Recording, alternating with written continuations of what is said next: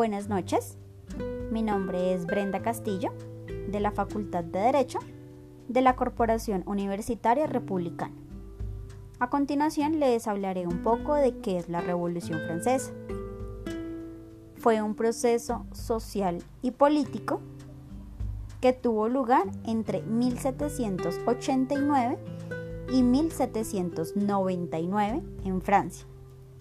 Entre sus principales consecuencias aparece el derrocamiento del rey Luis XVI, lo que supuso el fin del antiguo régimen, el rigor del absolutismo, las desigualdades del régimen feudal y la marginación del pueblo llano. Produjo cambios significativos, entre ellos, modificó en el país el sistema político, social y económico, al abolir el feudalismo y dar paso al capitalismo. De esta forma, el poder ya no residiría en el clero y la nobleza, sino en el pueblo, a la vez que se repartieron tierras de forma equitativa para hacerlas productivas. Y a largo plazo también generó un cambio muy significativo, que fue la Revolución Francesa, trajo como precedente la abolición de la esclavitud y la protección de las mujeres en cuanto a los bienes en común con los hombres. Esta situación se fue desarrollando en el periodo de la Ilustración, el cual estaba basado en la libertad, la razón y la igualdad. Y entre sus principales personajes se encuentran Rousseau, Montesquieu, Voltaire o Diderot. La Revolución Francesa supuso el final del absolutismo y el surgimiento de la burguesía, que son los pequeños capitalistas, como clase social dominante. El poder dejó de ser hereditario o divino y en teoría pasó a que cualquier persona podía ser elegida para acceder al gobierno.